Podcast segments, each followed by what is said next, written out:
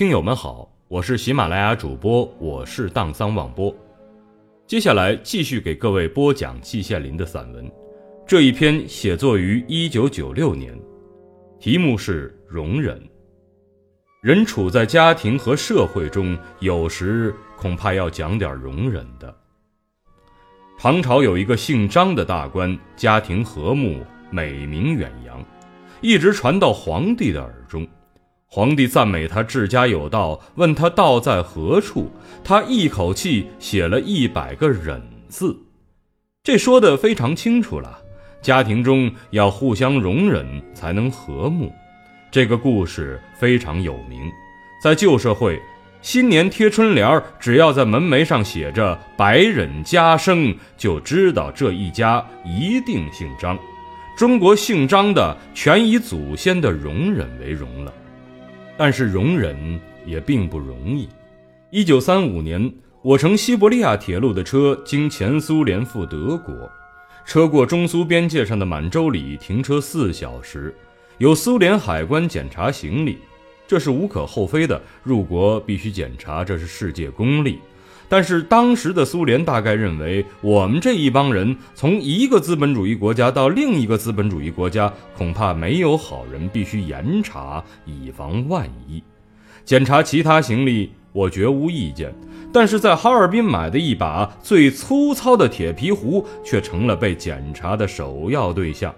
这里敲敲，那里敲敲，薄薄的一层铁皮，绝藏不下一颗炸弹的。然而他却敲打不止。我真有点无法容忍，想要发火。我身旁有一位年老的老外，与我是同车的，看到我的神态，在耳旁悄悄地说了一声：“Patience is a great virtue。”汉语说是容忍是最大的美德。我对他微笑，表示致谢。我立即心平气和，天下太平。看来容忍的确是一件好事，甚至是一种美德。但是我认为也必须有一个界限。我们到了德国以后，就碰到了这个问题。旧时欧洲流行决斗之风，谁侮辱了谁，特别是谁的女情人被侮辱者，一定要提出决斗，或用手枪，或用剑。普希金就是在决斗中被枪打死的。我们到了的时候，此风已息，但仍有发生。我们几个中国留学生相约，如果外国人侮辱了我们自身，我们要揣度形势，主要要容忍，以东方的术道克制自己。但是如果他们侮辱了我们的国家，则无论如何也要同他们玩命，绝不容忍。这就是我们容忍的界限。幸亏这样的事儿没发生，否则的话，我就活不到今天，在这里舞笔弄墨了。现在我们中国人的容忍水平看了真让人气短，在公共汽车上挤挤碰碰是常见的现象。